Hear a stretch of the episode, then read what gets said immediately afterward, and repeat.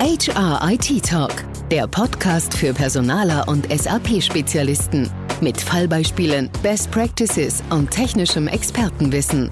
Direkt von den Fachleuten von Projekt 0708 aus München.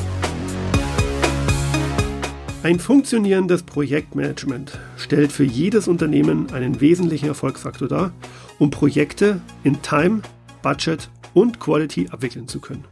Dies gilt insbesondere für IT und somit auch für SAP-Projekte, die in einer sich immer schneller wandelnden Arbeitswelt gespickt von sich ändernden Rahmenbedingungen und Anforderungen umgesetzt werden müssen. Die Antwort auf all diese Herausforderungen lautet oftmals Agilität. Aber trifft dies wirklich auf jede Art von Vorhaben, auch im SAP-Umfeld zu? Um dieser Frage auf den Grund zu gehen, habe ich Ludwig Wadelsteiner, Senior Consultant bei Projekten 8 befragt. Seine Antworten und Hilfestellungen waren so zahlreich, dass wir nicht nur in der heutigen Podcast-Folge darüber sprechen, sondern auch eine zweite Episode zu diesem Thema aufnehmen werden. Damit herzlich willkommen zu einer neuen Folge von HIT Talk. Mein Name ist Michael Schaffler. Servus Ludwig, willkommen zurück bei HRIT Talk. Du bist ja quasi schon Stammgast hier in diesem Podcast-Format. Wir hatten, ist jetzt schon eine Weile her, eine dreiteilige Serie zum Thema New Work aufgenommen, wo du uns sehr kompetent etwas zu dem Thema berichtet hast. Kannst du uns bitte dennoch dich und deine Person vorstellen? Also für alle, die, die ZuhörerInnen, die diese Folge nicht gehört haben. Ja, sehr gerne. Aber zunächst erstmal, Michael, vielen, vielen Dank, dass ich heute wieder mit dabei sein kann. Ich freue mich auch schon sehr auf die heutige Folge. Ich glaube, wir haben auch gute Inhalte mit dabei, aber vielleicht wirklich erst ein paar Worte zu mir nochmal. Ähm, manche sind ja heute vielleicht das, erste Mal mit dabei. Ludwig Wartesteiner mein Name, ich bin Senior Consultant bei Projekt 0708 und ich bin bei uns grundsätzlich im Bereich HR Transformation angesiedelt. Ähm, heißt übersetzt so viel wie ich selbst bin eigentlich kein Techie, sondern ich begleite unsere Projekte und vor allem auch unsere Digitalisierungsprojekte eigentlich immer wieder in Form von verschiedenen Tätigkeiten rund um diese eigentlichen Implementierungsarbeiten. Also beispielsweise, ich bin ganz viel im Projektmanagement immer mit dabei, Prozessmanagement, Change Management und habe dementsprechend auch zum Beispiel oft auch Projektleiterrollen inne.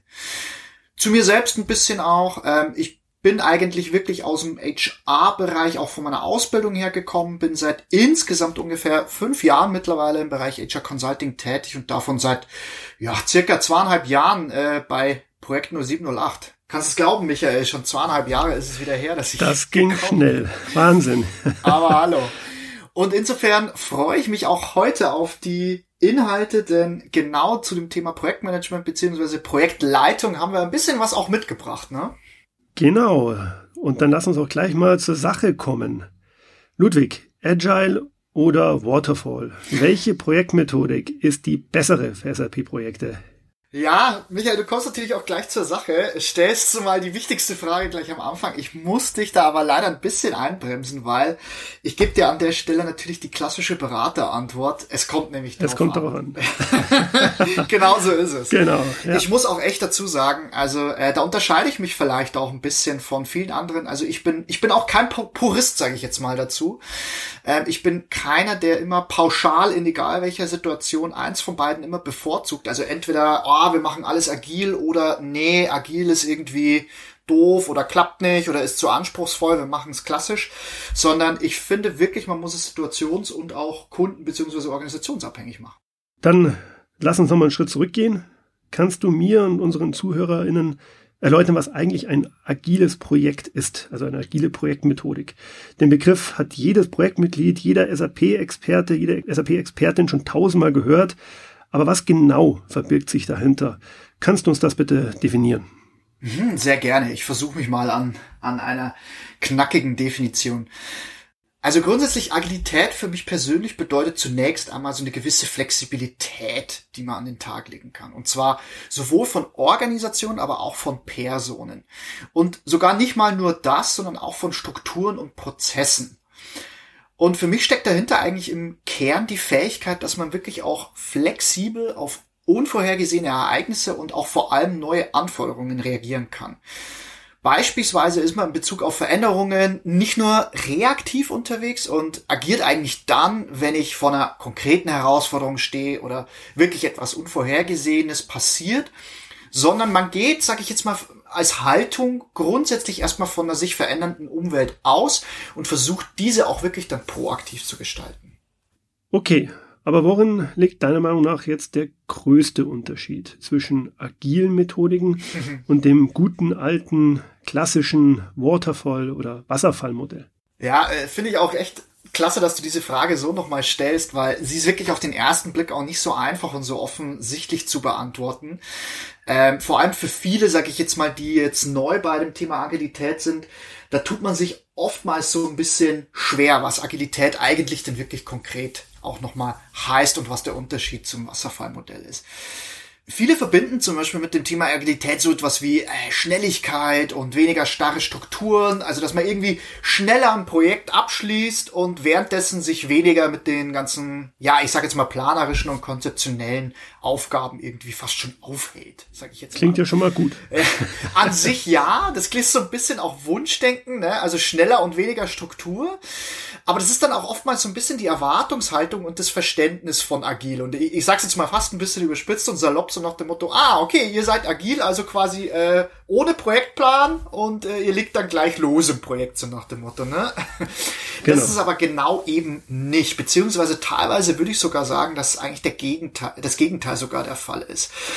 Meiner Meinung nach kann man eigentlich den größten Unterschied von agil gegenüber klassisch am besten mit dem Wort dynamisch beschreiben und weniger jetzt zum Beispiel mit Schnelligkeit. Mhm. Okay, das musst du uns jetzt, glaube ich, näher erläutern. Was meinst du mit dynamisch? Ja, also wenn ich sage Schnelligkeit, dann meine ich oftmals die Implementierungsgeschwindigkeit. Hier muss man aber sagen, dass man mit einer agilen Methodik nicht unbedingt schneller ist als, sag ich jetzt mal, mit einer klassischen. Also dass das Projekt dadurch nicht unbedingt schneller fertiggestellt wird. Beispiel, das kommt so ein bisschen auch aus dem Taylorism.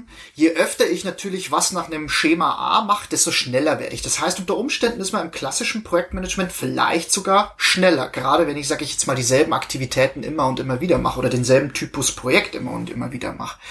Was ist das Besondere von Agilität stattdessen eigentlich ist, ist jetzt nicht das repetitive Abarbeiten von Projektaufgaben, sondern dass man den ganzen Endkunden, also zum Beispiel äh, als Dienstleister oder als IT-Abteilung gegenüber den HR-Abteilungen, dass man da einfach schneller die ersten Ergebnisse zeigen kann. Also man kann dynamischer auf das erste Feedback oder die erste veränderte Situation reagieren. Somit reagiert man eigentlich auch ein bisschen flexibler auf Anforderungen, die spontan mal wieder hochkommen können oder die sich auch ändern können. Und gerade auch nochmal zum zweiten Punkt, also der Struktur, die ich gesagt habe, äh, nicht nur Schnelligkeit, sondern auch Struktur. Da lässt sich auch sagen, dass wirklich viele agile Methodiken, wie jetzt zum Beispiel das allseits bewährte Scrum, das ja viele auch, denke ich mal, auch rudimentär zumindest kennen, dass die extrem strukturiert sind. Also gerade bei Scrum ist ja wirklich diese zyklische Vorgehensweise sehr stark mit wirklich ganz klar definierten sogenannten Events und Artefakten vorgegeben und die sollen auch rigoros eingehalten werden. Also Scrum ist da wirklich sehr deutlich, ähm, auch in dem Scrum Guide selber, der ja äh, veröffentlicht ist und der eigentlich auch kostenlos von jedem eingesehen werden kann. Da ist ja wirklich nochmal sehr deutlich beschrieben, so nach dem Motto, macht es genau so oder ist es nicht Scrum. Also wirklich, wirklich sehr streng, sage ich jetzt mal fast schon als Projektmanagement-Methode. Ähm, es sind aber auch nicht nur diese ganzen Events und Artefakte, sondern es sind auch die Rollen, die wirklich da stark eingehalten werden sollen. Also es braucht wirklich, und das erleben wir immer wieder in unseren Projekten, das ganze agile Rollenkonzept äh, mit den verschiedenen Projektrollen, mit einem Art äh, Agile Coach oder einem Scrum Master, je nachdem für welche agile Methode man sich entscheidet, um sich dann auch wirklich mit dieser Agilität professionell zu beschäftigen und das auch dann umzusetzen, zu leben und auch zu begleiten. Und eine wichtige Aufgabe ist da auch, dass gerade hier die weniger erfahrenen Projektmitglieder in Agilität auch nochmal ein Stück weit mit gecoacht werden und mitgenommen werden, mit unterstützt werden. Und das ist, sage ich mal so, auch das, was da auch wichtig ist in Bezug auf diese Struktur und warum es ein bisschen auch Mythos ist, dass es keine Struktur gibt. Es ist zum Beispiel wirklich nicht damit einfach getan, dass man den klassischen Projektleiter nimmt, dem das Label Scrum Master verpasst und jetzt haben wir Daily Meetings und das war's dann und nehmen nur noch Post-its her und somit sind wir agil. Also damit ist es dann wirklich leider nicht getan. Also das Thema Scrum, das sollten wir gleich nochmal vertiefen. Wenn wir nochmal eine Flughöhe nach oben steigen und jetzt über agile Projektmethodiken sprechen, ich äh, in meiner Lebensrealität, in unseren Projekten bei den Kunden, werde sehr oft auf dieses Thema agil angesprochen. Es ist ja fast schon ein bisschen schwammig, der Begriff. Und ich frage dann immer, was heißt denn für euch eigentlich agil? Denn ja, ich, ich erlebe da ganz viele Wahrheiten. Wenn wir jetzt mal auf das unsere Projekte gucken, ja, wenn, wenn wir jetzt mal auf unsere Projekte gucken, kannst du nochmals konkret darauf eingehen, was Agilität für dich in unseren Digitalisierungsprojekten bedeutet und vor allem auch, wann eine agile Vorgehensweise auch Sinn macht. Denn nicht jedes Projekt ist gleich oder vergleichbar. Also was, was kannst du dazu sagen? Hm, finde ich auch nochmal gut, dass du da auch die Sinnfrage nochmal stellst, weil es ist tatsächlich auch immer ein bisschen situationsabhängig, ob man den agilen Weg auch gehen sollte. Ähm, meiner Meinung nach entfaltet sich Agilität eigentlich wirklich am besten im Kontext von geringer Planbarkeit. Also ich starte ein Projekt und weiß eigentlich noch nicht so ganz genau, vielleicht was ist das Endergebnis oder wie soll das Endprodukt in Anführungszeichen aussehen. Mit Endprodukt meine ich jetzt auch nicht, äh, sagen wir wirklich ein konkretes Produkt, sondern es kann auch eine Dienstleistung sein, das kann ein IT Produkt irgendwo sein, das kann aber auch eine Softwarelösung sein. Also das ist sehr vielfältig, was ich jetzt unter Produkt quasi eigentlich verstehen kann. Also jedes Mal, wenn eigentlich diese Anforderungen nun nicht zu 100% im Vorfeld festgelegt werden können, sondern während des Projekts sich eigentlich so ein Stück weit ergeben, dann macht es wirklich auch Sinn, auf Agilität zu gehen. Denn gerade in den zyklischen Vorgehensweisen äh, kann ich eigentlich immer wieder ganz schnell die ersten Ergebnisse schon mal generieren, kann die zeigen, beispielsweise in Form von einem MVP, und kann dann eigentlich die Endkunden fragen, geht es schon mal in die richtige Richtung? Wollen wir so weitermachen? Ähm, oder sind wir vielleicht auch irgendwo an der einen oder anderen Stelle mal falsch abgebogen? Das ist auch insofern wichtig, dass man das, sag ich mal, im Petto hat, weil viele Kunden oder viele Abteilungen möchten auch heutzutage viel früher die ersten Ergebnisse sehen. Also ich glaube, das ist was, das gerade wir, Michael, immer wieder auch in unseren Projekten erleben, dass da einfach die Geduld dann teilweise auch zu Recht nicht mehr da ist, ein halbes Jahr erstmal zu warten, bis man die, die ersten Sachen eigentlich dann im System sehen. Und das macht auch wirtschaftlich, ehrlich gesagt, sehr viel Sinn, weil gerade frei nach dem Motto Fail Early, Fail Cheap, kann man eigentlich früher dann nochmal intervenieren mit so einer zyklischen Herangehensweise, kann früher nochmal gegensteuern und sieht eigentlich dann dementsprechend gleich, sind wir mit den Ergebnissen on track oder müssen wir da vielleicht auch nochmal ein bisschen was dran schrauben. Ja.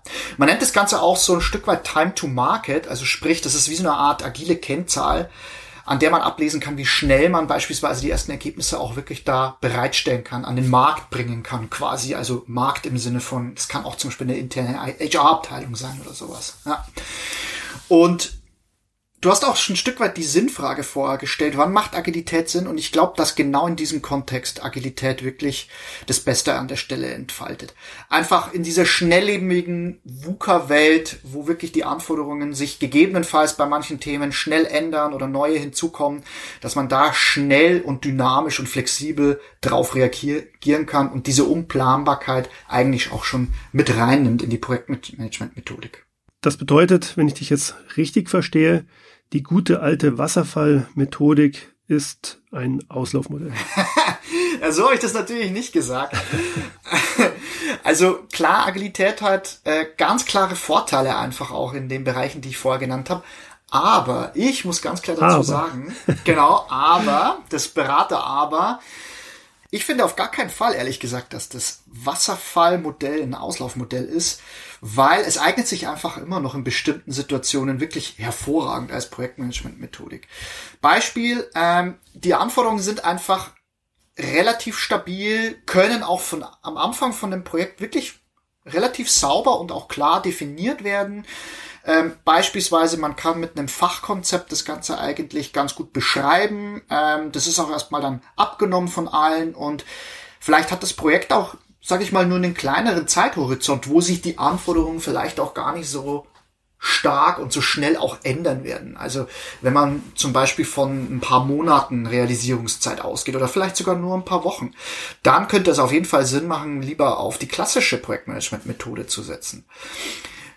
Wenn man ein konkretes Beispiel mal nennt, ich habe beispielsweise eine SAP Fiori App, die ich irgendwie als Eigenentwicklung im Bereich Self-Services entwickeln möchte mit meinem Team. Und ich weiß genau, was die tun soll. Ich weiß genau, was das Ziel ist. Ich weiß genau, was für Bedürfnisse sie erfüllen soll. Und gerade hier bietet sich das eigentlich sogar tatsächlich eventuell mehr an, die klassische Vorgehensweise zu präferieren. Also wirklich erst ein kompaktes Fachkonzept zu erstellen, dann in die Realisierung zu gehen, anschließend natürlich ins Testing und so weiter und so fort. Also wirklich, wie wir es kennen, das klassische Projektmanagement à la carte. Mhm. Also wirklich, um es nochmal zusammenzufassen, wenn die Anforderungen klar und stabil sind, in vielleicht sogar auch einem kurzen Projekt, dann macht die klassische äh, Vorgehensweise auf jeden Fall mehr Sinn. Weil, ich nenne es mal, oder ich sag's mal so von der anderen Seite her argumentiert. Das, der Kern von Agilität ist ja einfach dieses schnelle Reagieren auf neue Anforderungen. Wenn das nicht gegeben ist, dann entfaltet sich ja auch, sag ich mal, das ganze agile Konzept an der Stelle gar nicht. Also das, wo, womit Agilität am meisten glänzt, fällt dann gegebenenfalls auch einfach ein Stück weit weg. Ja. Ja. Man muss aber auch dazu sagen, natürlich, ähm, so schwarz-weiß, wie wir es jetzt gerade gemalt haben, ist es natürlich nie. Darüber hinaus gibt es natürlich auch noch äh, Graustufen oder Stufen dazwischen. Also man kann auch so eine Art hybride Vorgehensweise wählen. Auch da gibt's ganz klasse Konzepte, die man wirklich gut äh, hernehmen kann. Man kann beispielsweise die Konzeptionsphase oder die Scoping-Phase äh, im klassischen Sinne abarbeiten kann dann aber auch während der Realisierungsphase eher in Iterationen denken, dass man beispielsweise in zwei, drei Iterationen die Realisierung dann vornimmt und kann dann für Sachen wie Testing, Go Live, Hypercare Support dann auch wieder ins Klassische switchen. Also da gibt's auch immer wieder ganz gute Modelle, wo man gerade auch diesen Mittelteil von so einem Projektlebenszyklus auch wirklich agil oder zumindest in Iterationen auch gestalten kann. Save the date. Let's transform retail das Retail Community Event am 8. September in München. Unter dem Motto Handel im Wandel, die Weichen im HR richtigstellen und keine Digitalisierung ohne Technik fokussiert Projekt 078 gemeinsam mit Branchenexperten und Spezialisten die Digitalisierung und Transformation im Groß- und Einzelhandel. Keynotes, Impulsvorträge und Podiumsdiskussionen von renommierten Speakern gehen der Frage nach, wie sich das Personalwesen entwickeln muss, um die Herausforderungen der Gegenwart und Zukunft zu meistern erhalten Sie exklusive Einblicke in ausgewählte Use Cases im Bereich Retail und Consumer Products und kommen Sie endlich mal wieder mit Gleichgesinnten der Branche ins Gespräch. Jetzt alle weiteren Infos erhalten und zum Event anmelden unter www.projekt0708.com. Auf einen kreativen und tollen Austausch mit Ihnen freuen sich die Kolleginnen von Projekt 0708, SAP, EHI und viele mehr. Mir fällt noch ein sehr gutes Argument für die Oldschool-Variante, die Wasserfallmethodik ein. Lass hören. Genau, und zwar in vielen Organisationen bei unseren Kunden, ja, wird ja sehr stark in, in Budgets und in Timelines gedacht. Das heißt, im Vorfeld eines Projektes muss zuvor der Projektsponsor grünes Licht geben und erwartet zu Recht natürlich Details, ja, was denn das Vorhaben auch kosten wird. Und das kollidiert ja so ein wenig mit der agilen Vorgehensweise, oder wie schätzt du das an? Absolut richtig. Da, da muss man auch wirklich ehrlich sein. Das ist auch eine Herausforderung, die viele Organisationen und viele Abteilungen auch wirklich haben. Also eigentlich, streng genommen, hast du absolut recht. Sobald man eine Timeline und ein fixes Budget im Vorfeld hat, ist man eigentlich schon nicht mehr agil. Und es ist ein interessanter Zwiespalt, weil der spiegelt sich so ein bisschen auch in den wissenschaftlichen Studien wieder. Also was da draußen, sag ich mal, an Agilität und agilen Konzepten bereits bei den Unternehmen kursiert. Ich äh, möchte an der Stelle mal zwei zitieren, die du bestimmt auch noch im Nachgang bereitstellen kannst. Einerseits gab es 2020 während der Corona-Krise eine umfangreiche Studie, die aufzeigte, dass mittlerweile ungefähr zwei Drittel, also 62 Prozent der Unternehmen in den letzten paar Jahren agile Methoden in irgendeiner Form schon eingeführt haben. Also die, die haben quasi in irgendeiner Art Projekt oder Pilot oder vielleicht für ganze Abteilungen oder sogar vielleicht was Größeres schon mal agile Konzepte und Arbeitsweisen mit eingeführt. Im selben Jahr gab es aber dann auch eine andere Studie von Teambaum und Stepstone, die besagt hatte, dass weniger als zehn Prozent der Firmen in Deutschland auch quasi als gesamte Organisationen wirklich komplett agil vom Setup her arbeiten. Das heißt natürlich, es ist eine extreme Herausforderung, diese klassischen und agilen Arbeitsweisen, Methodiken, Aufbauhierarchien etc. so zu verheiraten, dass es auch klappt. Und insofern, und auch das merken wir immer wieder ganz oft bei Kunden, ist das Thema Agilität oft noch so eine, ich nenne es jetzt mal graue Materie, die ab und an so ein bisschen auch in den Organisationen rumwabert und manchmal sich vielleicht sogar wie ein Fremdkörper noch anfühlt in einer sonst eigentlich sehr stark klassisch ausgerichteten Organisation. Ja. Also man sieht schon, das Ganze ist nicht so einfach an der Stelle, genauso wie du es auch dargestellt hast. Aber wie kann man denn jetzt als Projektteam oder besser gesagt als agiles Projektteam damit umgehen? Also das sind schon große Herausforderungen für also die du Umsetzung meinst quasi des Zwiespalt? Ja, ganz genau, ja. Ja, ich würde mal behaupten, letzten Endes ist es ja auch wirklich wie bei jedem Wandel. Also es fordert auch einen gewissen kulturellen Wandel. Nämlich, ähm, ich glaube, wir müssen uns da einfach auch ein Stück weit von dieser vorwiegend, ja, von der wirklich Industrialisierung geprägten Welt und von dem, von der von der Industrialisierung geprägten Mindset einfach auch ein Stück weit verabschieden, zumindest in manchen Bereichen.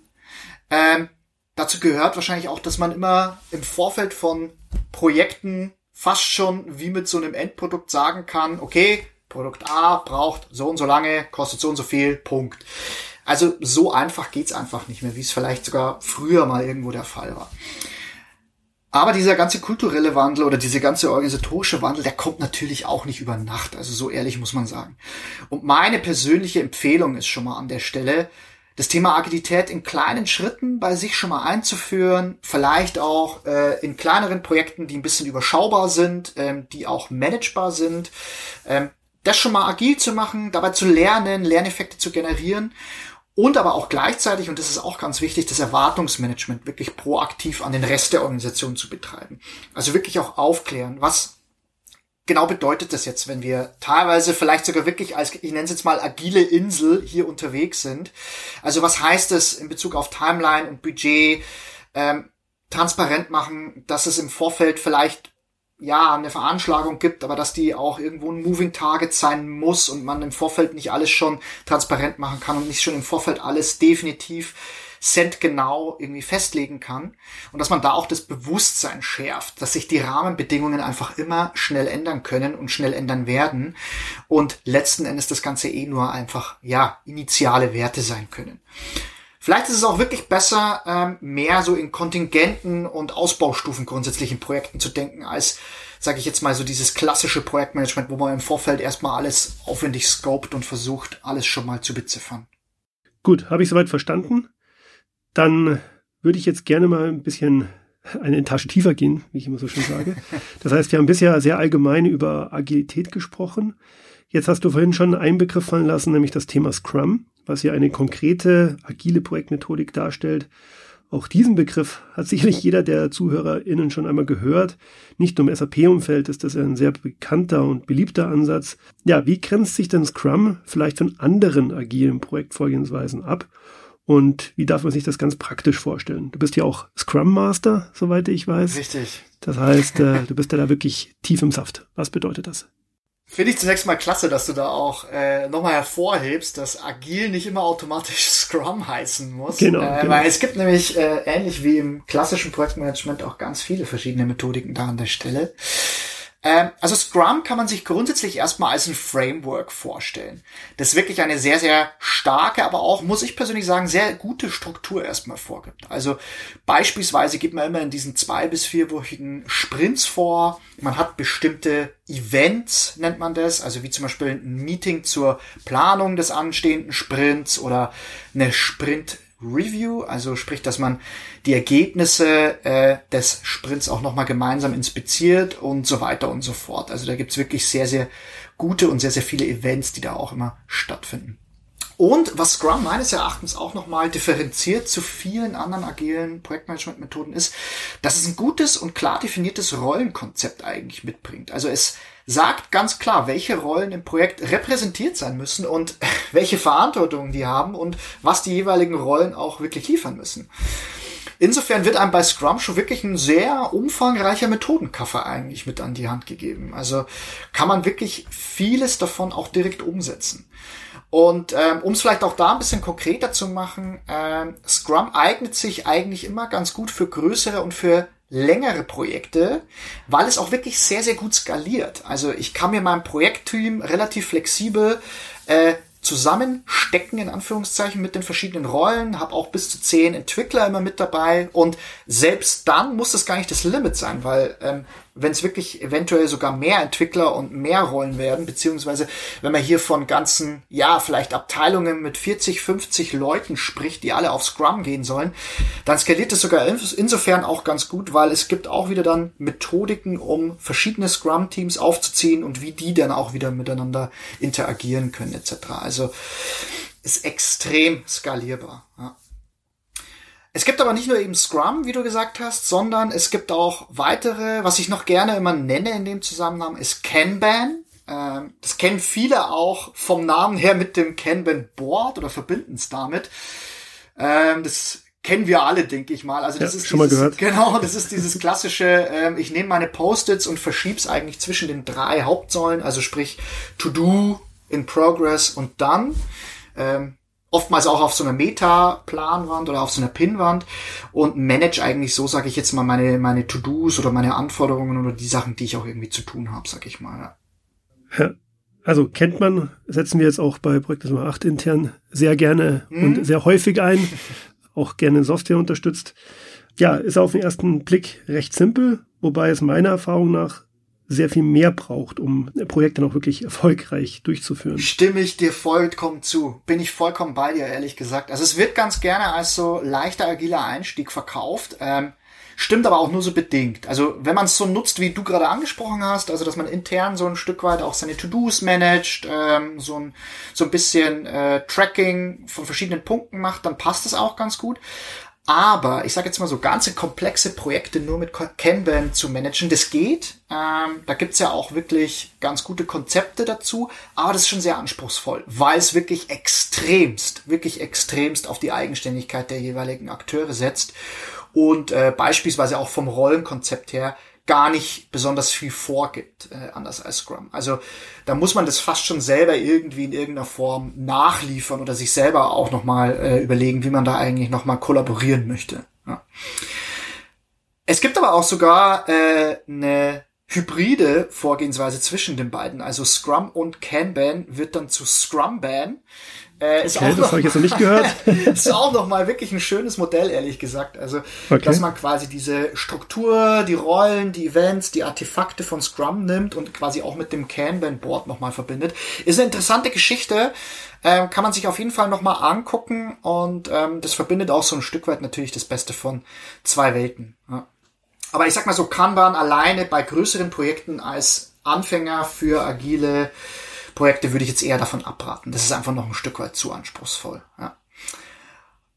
Und zu guter Letzt, so als drittes, würde ich noch gern auf das Thema Design Thinking eingehen, weil äh, ich persönlich bin extrem angetan von diesem agilen Konzept.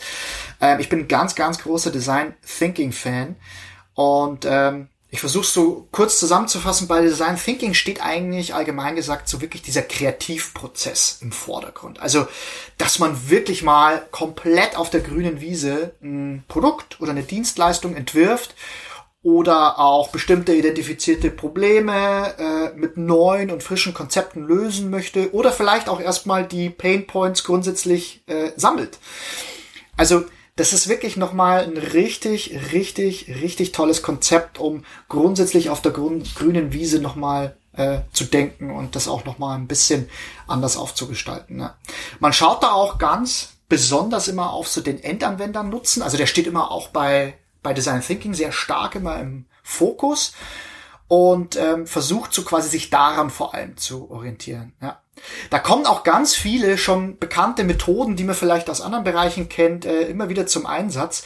Beispiel äh, im Marketing, ne? also das Thema Personas und Customer Journeys und Storytelling, das ist ja jetzt omnipräsent. Ne? Also der, gerade das Thema Storytelling ist ja wirklich sehr, sehr, sehr präsent eigentlich heutzutage äh, im Marketingbereich. Und das sind Sachen, die kommen eigentlich ursprünglich teilweise auch aus dem Design Thinking. Also deswegen bin ich da auch ein ganz, ganz großer Fan davon. Sehr interessant, Ludwig. Das waren jetzt auch die gängigsten agilen Methoden, die ich selbst kenne, äh, bis auf Scrum Band. Genau, das war mir jetzt neu in der Tat. Ähm, ich persönlich mache ja inzwischen schon sehr lange SAP-Projekte ganz unterschiedlicher Komplexitätsgrade, von mehrjährigen weltweiten SAP-Einführungsprogrammen bis hin zu kleineren Implementierungsprojekten oder Softwareentwicklungen. Früher war ja da im SAP-Umfeld die ASAP-Methode das Maß aller Dinge. ASAP SAP, ähm, wird der eine oder andere noch kennen. Äh, also ein ganz klassisches Wasserfallmodell, was so in diese verschiedenen Projektphasen unterteilt wurde, also von Project Preparation, Business Blueprint Realization, Final Preparation bis hin zu Go Live und Support. Das ist jetzt heute nicht mehr ganz so State of the Art. Und ähm, was wir jetzt zunehmend bei unseren Kunden vorfinden und was auch die SAP selbst inzwischen propagiert, ist ja SAP Activate. Und das wiederum ist jetzt ein agiler Ansatz. Kannst du unseren ZuhörerInnen dieses Modell im Timer ein bisschen erläutern? Was steckt denn dahinter? Sehr, sehr gerne. Ähm, ich muss auch gestehen, ich war sehr überrascht, als ich mir vor ein paar Jahren mal Subactivate dann auch angeschaut habe, ähm, wie viel da auch wirklich bereitgestellt wird. Also das ist echt toll, was die SAP da ja, so ein riesiger Fundus. geleistet hat. Absolut, stimme ich dir absolut zu. Äh, grundsätzlich ist es so, dass ähm, SAP Activate quasi ein von der SAP bereitgestelltes Projektmanagement also eine Methodologie eigentlich fast schon kann man es nennen, ist. Und die ist inhaltlich schon ähm, extrem an Softwarelösungen von der SAP auch orientiert. Also die ganzen Projektphasen etc. Äh, da findet man sich teilweise schon sehr inhaltlich stark wieder in den verschiedenen Softwarelösungen. Also ganz konkret, es gibt zum Beispiel wirklich auch ein Subactivate für SuccessFactors Module etc. Also wo die wirklich nochmal drauf gemünzt sind. Ja. Und, und jetzt wird's ganz spannend, das Besondere ist, dass es diese Subactivate-Methodologien äh, auch in verschiedenen Ausprägungen gibt. Also es gibt sie zum Beispiel theoretisch auch fürs klassische Projektmanagement, es gibt es aber auch fürs agile Projektmanagement. Und beim gerade das, was du genannt hast, Modell, bei dem agilen Subactivate ist es so, dass man äh, inhaltlich das Ganze natürlich auch nochmal sehr stark an den jeweiligen Lösungen ausgelegt hat und gleichzeitig aber auch agile Projektmanagement-Methoden mit reingenommen hat. Also man kann sich das so vorstellen, es ist das Projekt, sag ich mal, in so einer ganz, ganz rudimentären Art und Weise eigentlich schon fast ein bisschen vorgeplant. Die Projektphasen sind schon vorgeplant. Die Elemente, die dann agil sind, sind auch gekennzeichnet. Das heißt, ähm, Insgesamt ist es so ein Stück weit ein hybrides Modell. Das heißt, ich habe ein Stück weit auch das Beste aus zwei Welten in Form von gewissen klassischen Projektmanagement-Phasen und auch eher dann agilen Elementen und kann so eigentlich schon, ja, ziemlich startklar mein Projekt dann eigentlich äh, beginnen mit dieser Projektmanagement-Methode. Also ist wirklich eine, eine gute Geschichte. Ja. Mhm. Also ich kann es auch gerne nochmal an einem, an einem anderen Beispiel ein bisschen konkreter machen. Also es gibt die, die Möglichkeit, dann wirklich ein SuccessFactors Employee Central Projekt ähm, mit Subactivate dann auch schon ein Stück weit so vorzuplanen. Das sähe dann so aus, dass man so die ersten Phase, so die Scoping-Phasen und die Konzeptionsphasen eher so im klassischen äh, Milieu ansiedeln würde. Also sprich, das sind eher so diese klassischen Projektmanagement-Methoden. Und in der Realisierungsphase wäre man dann in drei Iterationen, also ähnlich quasi wie Sprints, eigentlich unterwegs und würde das dann quasi in drei Iterationen dann auch nochmal implementieren. Also so kann man halt ein Stück weit auch schon ähm, die Anforderungen bedienen, dass viele Kunden halt auch schon mal früh die ersten Ergebnisse sehen wollen und ähm, dass man in der ersten Iteration zum Beispiel schon mal wirklich den Endanwendern da die ersten Entwicklungen bereitstellen kann. Man muss aber auch, und das ist halt das Schöne, auch nicht gleich irgendwie 100% seines Teams auf Scrum zum Beispiel umstellen oder umpolen. Also das ist insofern auch nochmal eine gute Methode, um gerade Organisationen, die jetzt die ersten Male vielleicht agil arbeiten, so ein Stück weit auch ein, ja, ganz gut managebares und ganz gut verdaubares Projektmanagement-Set irgendwie an die Hand zu geben mit agilen, äh, agilen Elementen, ohne dass es gleich der ganz große agile Wurf sein muss. Spannend finde ich auch, dass die SAP sogar eine ganze Reihe von Zertifizierungen im Bereich SAP Activate anbietet. Also das ist wirklich ein mhm, riesiger Kosmos. Ja, beispielsweise können sich Interessierte zum SAP Certified Associate SAP Activate Project Manager weiterbilden und in diesem Zusammenhang auch eben diese ganze Methodik aneignen. Jeder, der sich dafür interessiert, den verlinke ich auch in einem weiterführenden Blog zu diesem Thema in den Shownotes zu dieser Episode. Gucken Sie gerne mal da rein. Hat Ihnen dieser Podcast gefallen? Dann freuen wir uns sehr über 5 Sterne bei iTunes. Feedback zu dieser Folge oder Themenvorschläge für künftige Episoden gerne per Mail an podcast.projekt0708.com.